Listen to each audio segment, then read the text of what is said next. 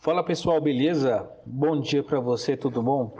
Estamos começando mais uma escola bíblica dominical e hoje nós vamos estudar a lição de número 6, cujo tema é Aspectos Essenciais da Salvação. E eu já de antemão te convido a abrir a sua Bíblia é, no livro, na carta de Paulo aos Efésios. Nós vamos estudar agora, durante essas quatro lições, é, a carta de Paulo aos Efésios. Para nossa leitura, eu convido você a abrir em Efésios capítulo, capítulo 1. Efésios capítulo 1. É, nós vamos ler do versículo 1 até o versículo 6. Tá bom? Diz assim a palavra do Senhor. Paulo, apóstolo de Cristo Jesus, pela vontade de Deus, aos santos e fiéis em Cristo Jesus que estão em Éfeso a vocês, graça e paz da parte de Deus, nosso Pai, e do Senhor Jesus Cristo. Bendito seja o Deus e Pai do nosso Senhor Jesus Cristo, que nos abençoou com todas as bênçãos espirituais nas regiões celestiais em Cristo. Porque Deus nos escolheu nele antes da criação do mundo, para que sermos, para sermos santos e irrepreensíveis em sua presença. Em amor, nos predestinou para sermos adotados como filhos, por meio de Jesus Cristo, conforme o bom propósito da Sua vontade, para o louvor da Sua gloriosa graça, a qual nos deu gratuitamente no amado. Amém. Vamos orar? Feche seus olhos se você puder. Vamos falar com o nosso Deus. Pai querido, Pai amado, nós te agradecemos, Senhor, por mais um dia. Nós te agradecemos, Pai, porque nós podemos estudar a tua palavra, conhecer mais sobre o teu evangelho e assim sermos abençoados, termos uma vida é, plena, termos, termos uma vida significativa. Nós te pedimos, ó Pai, que, a, que o teu conhecimento seja abundante em nós e que provoque, promova mudanças reais. Essa é a nossa oração em nome de Jesus. Amém. Amém. Então, meus queridos, uh, o apóstolo Paulo ele escreve essa carta e essa carta é muito importante, né? Todos as, uh, os livros da Bíblia têm a sua importância, mas uh, existem muitos bons comentários bíblicos a respeito dessa carta, muitos estudos bacanas e alguns já chegaram a, a dizer que em Efésios nós temos uma demonstração, uma síntese do, do Evangelho. Né? A gente tem um resumo muito bacana, muito aprofundado. E, enfim, é uma carta muito bacana. Na nossa lista, na nossa revista, diz assim, ó: Paulo apresenta suas credenciais como apóstolo, bem como suas intenções de destacar as bênçãos de Deus sobre os que creem. É por isso que no capítulo 1, no versículo 3, ele diz que nos abençoou com todas as bênçãos espirituais nas regiões celestiais em Cristo. Elas são muitas, verdade. Elas são, são, são muitas bênçãos, são diversas. E é para além do mundo aqui, e é por meio de Cristo Jesus. Deus planejou resgatar pecadores pela graça, motivado pelo seu amor. A nossa filiação foi definida antes da fundação do mundo para sermos santos e irrepreensíveis diante dele em amor, para louvor da sua glória. E olha só que coisa interessante. É, quais foram as circunstâncias em que o apóstolo Paulo escreveu essa carta? Bem, vamos lá. Quando o apóstolo Paulo escreve, ele está preso. É, no capítulo 3, no versículo 1, ele chama a si mesmo de prisioneiro de Cristo Jesus, detento no Senhor, né, que lhes roga. E, e na, na, famosa frase de Paulo, no capítulo 6, versículo 20, ele diz que ele é um embaixador em cadeias. Paulo estava preso e muito perto do seu fim quando escreveu Efésios. Então, com certeza, Efésios foi escrito, foi escrita quando Paulo estava em cárcere por razão da sua fé. E alguns estudiosos afirmam que o pensamento de Efésio, de Efésios excede ao de qualquer outra carta paulina. Por exemplo, nós vemos em Efésios que ela, essa carta, tem uma, um vínculo muito estreito com a carta de Colossenses. O grande pensamento central de Colossenses é, é a suficiência total de Jesus Cristo. Em Jesus Cristo reside todo o conhecimento e toda a sabedoria. Isso a gente vê em Colossenses capítulo 2, versículo 3. Aprove ao Pai que em Cristo habitasse toda a plenitude. E numa grande frase, é, Colossenses vai dizer que Cristo é corporalmente toda a plenitude da divindade. Então, só Jesus é necessário e suficiente para a salvação do homem. Todo o conteúdo de Colossenses se baseia na suficiência plena de Jesus Cristo. Então, o pensamento de Efésios desenvolve essa concepção. É uma síntese completa do, do mesmo que se encontra nos dois versículos primeiros da carta de Paulo, quando ele diz assim que é, e nos revelou o mistério da sua vontade de acordo com o seu bom propósito que ele estabeleceu em Cristo, isto é, de fazer convergir em Cristo todas as coisas celestiais ou terrenas na dispensação da plenitude dos tempos. Efésios capítulo 1, versículo 9. Então a ideia chave de Efésios é a reunião de todas as coisas em Jesus Cristo. Cristo, portanto, é o centro em que se unem todas as coisas e o laço que liga todas as coisas. A, a natureza sem Cristo não tem, não tem união. Na verdade, a natureza sem Cristo só existe desunião e desarmonia. Então é por isso que o nosso tema é aspectos essenciais da salvação. E aqui de antemão já adianto para você que essa, que esse é o conteúdo da carta dos Efésios, de tratar sobre a suficiência de Cristo, a suficiência de Cristo. E é muito bacana também que em Efésios ele diz assim, ó, porque Deus nos escolheu nele, ou seja, em Cristo, antes da criação do mundo para sermos santos e irrepre... irrepreensíveis em Sua presença. Cara, isso aqui é maravilhoso. Toda vez que eu leio esse versículo, eu fico assim admirado e fico muito feliz porque, na verdade, não fomos nós que escolhemos a Deus. Na verdade, foi Deus que nos escolheu. É, na teologia arminiana, a gente chama isso de presciência de Deus. Deus ele cria todas as coisas e Deus é aquele Deus sábio.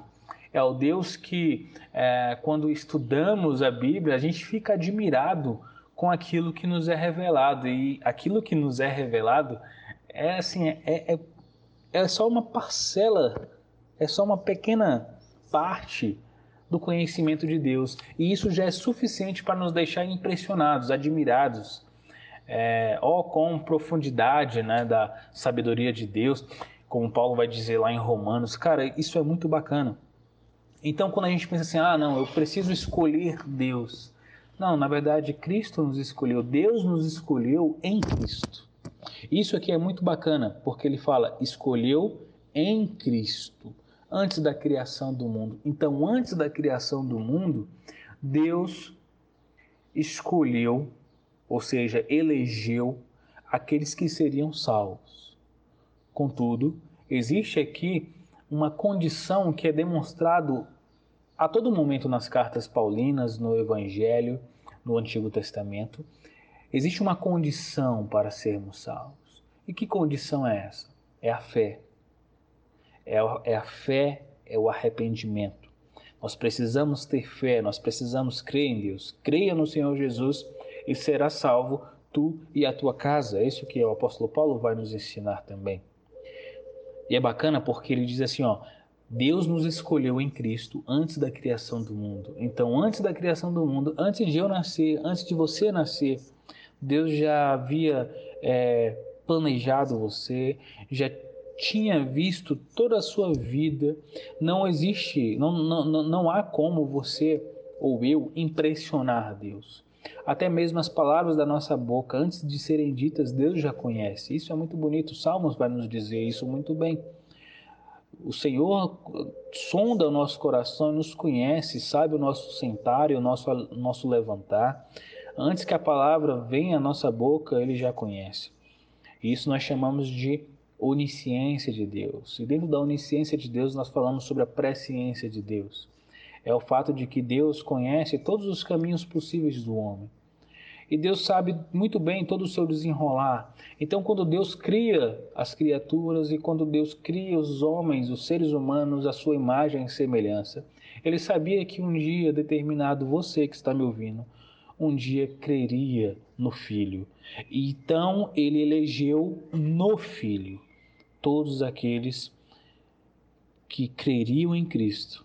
Então, Ele predestinou para a salvação ou seja, aqueles que de antemão conheceu, esses ele predestinou. Entende? Aqueles que de antemão Deus viu que creriam, que se arrependeriam, então ele falou: então esses são predestinados, vão ser predestinados para viver para sempre na eternidade, no amor em Cristo.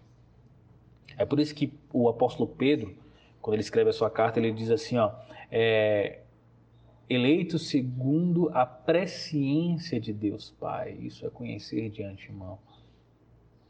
E no versículo 7, no, no, no versículo, perdão, no versículo 5 ele diz, em amor nos predestinou para sermos adotados como filhos, por meio de Jesus Cristo, conforme o bom propósito da sua vontade e qual é a vontade de Deus? Que nenhum de nós se perca, mas que todos sejamos salvos. Para o louvor da sua gloriosa graça, isso está no versículo 6. E a graça de Deus, ela começa o processo de salvação no nosso coração, dá continuidade na salvação e também finaliza. Portanto, tudo é graça. Nós estamos constantemente diante da graça de Deus. É pela graça de Deus que nós somos salvos mediante a fé em Cristo Jesus. No versículo 7 diz: Nele temos a redenção por meio de seu sangue, o perdão de pecados, de acordo com as riquezas da graça de Deus, o qual ele derramou sobre nós com toda sabedoria e entendimento, e nos revelou o mistério da sua vontade de acordo com o seu bom propósito que ele estabeleceu. Mas ele estabeleceu como? Olha só, o versículo 9. Ele estabeleceu de acordo com é, os méritos de alguns? Não. Será que Deus estabeleceu o seu propósito da salvação por uma questão de é, acepção de pessoas. Não, um, um, um, grupo específico, não, eu quero que esses sejam salvos. Por quê? Não, simplesmente porque eu quero. Simplesmente porque esses são mais bonitos. Esses têm os olhos azuis, os olhos castanhos. O outro grupo eu não quero porque o outro grupo uh, não, não, não fala bem o português, não sabe grego, não sabe. Não, não tem isso. Deus não faz acepção de pessoas, é isso que a palavra de Deus nos diz. Então, o que, que Deus faz? Olha só, vou ler novamente no versículo 9: E nos revelou o mistério da Sua vontade, de acordo com seu bom propósito que Ele estabeleceu em Cristo. Então, o propósito de Deus está estabelecido em Cristo. Portanto, todo aquele que invocar o nome do Senhor será salvo. Essa é a condição. Agora, me permita ler o capítulo 2. Capítulo 2 do versículo do versículo 1 ao versículo 10. Vou ler rapidamente. Ah, eu acho que vocês conseguem ouvir o barulho de, né, de alguns latidos. Aqui a gente está aqui numa, numa chácara e os cachorros ficam bem né, exaltados assim e tal. Mas vamos aqui comigo, vamos prestando atenção. Versículo 1, capítulo 2, perdão, do versículo 1 ao versículo 10, diz assim, ó. Vocês estavam mortos em suas transgressões e pecados, nos quais costumavam viver, quando seguiam a presente ordem deste mundo e o príncipe do poder do ar o espírito que agora está atuando nos que vivem na desobediência.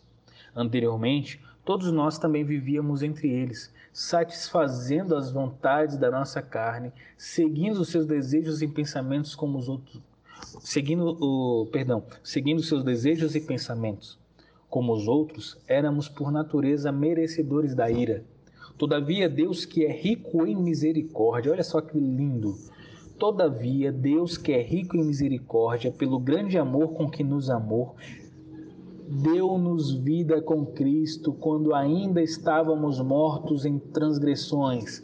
Pela graça vocês são salvos. Deus nos ressuscitou com Cristo e com Ele nos fez assentar nas regiões celestiais em Cristo Jesus, para mostrar nas eras que hão de vir a incomparável riqueza de Sua graça, demonstrada em Sua bondade para conosco em Cristo Jesus, pois vocês são salvos pela graça, por meio da fé, e isso não vem de vocês, é dom de Deus. Não por obras, para que ninguém se glorie, porque somos criação de Deus realizada em Cristo Jesus, para fazermos boas obras, as quais Deus preparou antes para nós a praticarmos. Que maravilha! Olha só, antes nós estávamos mortos nas nossas transgressões e pecados. Nós estávamos é, seguindo ah, o, o cursor natural da nossa vida, seguindo para a perdição eterna. Nós estávamos mortos. Contudo, Deus, que é rico em misericórdia, pelo grande amor com que nos amou, deu-nos deu vida com Cristo. Nós que estávamos mortos, fomos ressuscitados aqui, né? Nós tivemos então a graça de Deus operando em nós, quando ainda estávamos mortos em transgressões. Então, alguns dizem assim: será que um morto pode escolher a Cristo? É, realmente, um morto não pode escolher a Cristo, mas um vivo pode. E a graça de Deus nos vivifica. E se nós podemos dizer sim para Jesus hoje, é porque Cristo, em primeiro lugar, veio até nós. É porque Deus, na sua infinita bondade e misericórdia com que nos amou, deu-nos vida com Cristo quando nós estávamos mortos quando nós estávamos seguindo nossa, a nossa história para a perdição. A graça de Deus operou em nosso coração. Aleluia! Louvado seja o nome do Senhor. Paulo apresenta aqui três fontes de rebelião que militam o tempo todo em nossas mentes e corações contra a vontade de Deus. Isso aqui é uma realidade, nós temos aqui uma, um conflito. E no versículo 2, o Paulo, Paulo vai falar sobre a presente ordem deste mundo. Ele diz assim: ó, nós estávamos acostumados a viver a presente ordem deste mundo. Ou seja, o mundo não é a natureza, mas o sistema conforme valores, sentimentos e prazeres do mundo. Infelizmente, existem crentes que flertam muito com o mundo, na ilusão que sua vida com Deus em nada será afetada. Isso é um engano, porque a presente ordem deste mundo está sob o príncipe do poder do ar. O espírito que agora está atuando naqueles que vivem na desobediência. Então a gente tem que ter muito cuidado. Uma, um outro inimigo nosso está descrito também no versículo 2, que é esse que eu falei para vocês, o príncipe do poder do ar, que, que opera pelos filhos da desobediência. Quem é esse? É o diabo. Este ser é real. Ele é protagonizado na Bíblia como nosso inimigo. Então não subestime, nem valorize. E um outro inimigo também é a carne. No versículo 3, Paulo diz que nós vivíamos satisfazendo as vontades da nossa carne. A nossa índole é má e pecadora. O, o teólogo Sproul ele disse certa vez que somos pecadores não porque pecamos, mas pecamos porque somos pecadores. Esse mal ele pode ser superado. E quando ele é superado? Ele é superado na vida dos que são controlados pelo Espírito Santo. É isso que Gálatas capítulo 5, versículo 16 vai nos ensinar. Então, Paulo ensina que Deus nos tratou com riqueza de misericórdia. O nosso estilo de vida era um assinte à santidade de Deus. A sua misericórdia é a verdadeira razão de não sermos consumidos. Paulo ensina que Deus nos tratou com grande amor. A sua ação, a ação de Deus pelos pecadores, é justificada apenas pelo seu grande amor. Jesus substituiu-nos ante a ira divina, como prova desse amor. Paulo também nos ensina que Deus nos deu vida com Cristo. É isso que nós lemos no versículo 5 do capítulo 2. Nós, como mortos, precisávamos de vida. e a vida estava em Cristo. Jesus é a vida. Jesus é o pão da vida, água da vida, ressurreição e vida. Ele veio para termos vida e vida em abundância. Paulo também ensina que Deus nos, nos trouxe a salvação. É isso que diz no versículo 5. Pela graça vocês são salvos. Então a salvação daqueles sentenciados à morte é produto da graça de Deus. Os homens não podem salvar-se. Você jamais conseguirá se salvar. Já não pense você que os seus méritos te levarão para a salvação. Não. O mérito é totalmente de Deus que enviou seu filho. Deus decidiu salvá-los pela graça. Paulo também nos ensina aqui nesses dois capítulos que Deus ah, que Deus também é, trouxe a salvação pela graça mediante a fé, e isso nos foi outorgada como grande dádiva. Isso, essa dádiva não tem relação com as bênçãos do mundo aqui, mas é com os lugares celestiais. É por isso que no versículo 6 ele diz: Deus nos ressuscitou com Cristo e com ele nos fez assentar nas regiões celestiais. Então aquela ideia de que ah, Cristo morreu por você, então agora você pode ter o você pode comprar o que quiser. Deus é como se a, o sangue de Cristo propiciasse a nós um poder de compra, né? É, se, tiver, se tivesse alguma coisa a ver com uma questão financeira. Tem muita gente ensinando isso por aí, a gente tem que tomar cuidado. Não é isso que a Bíblia nos ensina. Então o apóstolo é, elucida os seus é, leitores, os seus ouvintes, que não existe méritos humanos na salvação. Pois, por isso que ele diz: Pois vocês são salvos pela graça mediante a fé, e isso não vem de vós, é dom de Deus. Agora tem gente que faz uma confusão aqui também, né? Alguns dizem assim, ó, pois vocês são salvos pela graça mediante a fé em Cristo, e isto, ou seja, a fé, não vem de vocês, é dom de Deus. Como se Deus precisasse pegar a fé e colocar no coração do homem. Mas não é bem isso. Se a gente for olhar isso aqui no grego, a gente percebe que o isto aqui, é, quando ele diz assim, ó, isto não vem, de no, não vem de vós, isso aqui é um pronome demonstrativo. Então, no grego, não é referente à fé e nem à graça, mas à salvação, a todo o processo. Alguns dizem, ah não, tá vendo aqui, ó, isto, a fé não vem de vocês, foi Deus que colocou no coração do homem. Não, mas calma aí, quem é que precisa crer? É o homem. Quem precisa ter fé? É o homem. Quem é que pode salvar? É Deus. E quem é que estava morto? O homem. Então o que, é que Deus fez?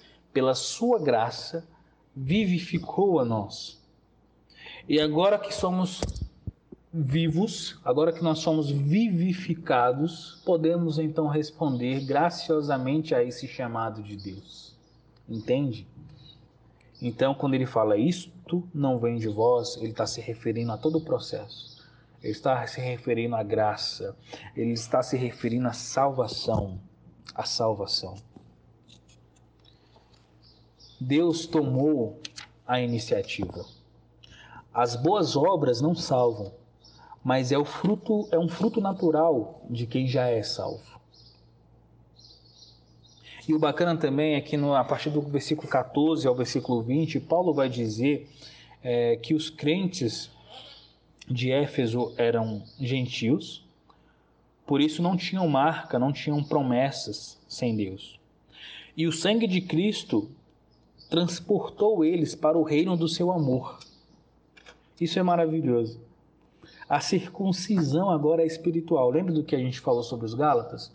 Lembra que a gente falou que havia uma, um ensinamento, uma doutrina ali que estava pervertendo o pensamento, a vida dos cristãos é, da Galácia? Lembra que haviam judeus, judaizantes ensinando novamente a circuncisão? Então, aqui Paulo vai dizer também que a circuncisão, a circuncisão é espiritual, feita não por mãos, hum, mãos humanas, mas por Deus. A distância foi extinta pelo sacrifício de Jesus na cruz. Isso está lá no versículo 13 do capítulo 2. Gentios e judeus são um só povo com acesso ao, ao Pai pelo Espírito Santo. Esse novo povo chama-se igreja. Em 1 Coríntios, capítulo 12, versículo 13, diz assim, ó: "Pois em um só corpo todos nós fomos batizados em um único Espírito, quer judeus, quer gregos, quer escravos, quer livres, e a todos nós foi dado beber de um único Espírito. Bacana, né? A morte de Jesus, meus amigos, mudou a nossa condição, mudou a nossa condição de mortos para vivos, vivificados, mudou a nossa condição de estranhos para membros da família de Deus. Somos edificados sobre a principal pedra angular. Que pedra angular é essa, amados? É Cristo. Totalmente encravados nela pelo ensino apostólico e dos profetas, que cresce para ser o lugar de culto. Em Cristo, somos feitos para o propósito único de habitação divina pela ação poderosa do seu Espírito em nós e por meio de nós. Então, é, Paulo descreveu aqui, descreve as nuances da salvação em Cristo Jesus. As nuances da salvação em Cristo começa pelo ouvir. Ouvir a mensagem, ouvir a respeito da fé, gera fé. No versículo 13 do capítulo 2, Paulo diz assim: ó, quando vocês ouviram o evangelho da vossa salvação. Sem dúvida, este é o primeiro passo em direção, em direção a uma relação com Deus. Precisamos ouvir. As pessoas precisam ouvir o evangelho. A fé vem pelo ouvir e ouvir a palavra de Deus. O segundo, segundo passo é crer. Crer é um passo a mais em direção a Deus. Apenas ouvir o que, que Deus tem um plano não é suficiente. É necessário crer para que eles comecem a acontecer. O terceiro ponto é ser selado. O selo tinha pelo menos dois objetivos: segurança e identidade. Quando você mandava uma carta, você selava ela. E no versículo 13, Paulo vai dizer que nós fomos selados com o Espírito Santo. A cera quente sobre o documento dava identidade e uma invio inviolabilidade. Então, nós somos selados pelo Espírito Santo de Deus. E também nós somos salvos para o louvor da sua glória. Nós somos salvos com o propósito de louvar e glorificar a Deus para louvor da sua glória. Isso está lá no versículo 14. A salvação não apenas nos leva para os céus, mas nos leva a glorificar a Deus tá bom? Então, essa foi a nossa lição de hoje. Nós falamos um pouco sobre esses aspectos essenciais da salvação. Fizemos uma breve introdução da carta de Paulo aos Efésios. E na próxima, no, na próxima lição, nós vamos trabalhar a paixão de um missionário. Vamos falar um pouco sobre como Paulo estava comprometido com a missão entre os gentios. Nós vamos falar sobre é, a resposta de Deus para os gentios. Nós vamos falar sobre os privilégios, sobre os motivos de oração de Paulo, enfim, nós vamos falar sobre muitas coisas. E para isso eu convido você a estudar durante essa semana o, o texto do capítulo 1, capítulo 2, capítulo 3 de Efésios, tá bom? Esses três capítulos será suficiente para a gente é, fazer um bate-papo bem legal na próxima lição, beleza? Que Deus abençoe você, que Deus ilumine a sua mente, o seu coração e que você tenha um ótimo dia. Deus abençoe.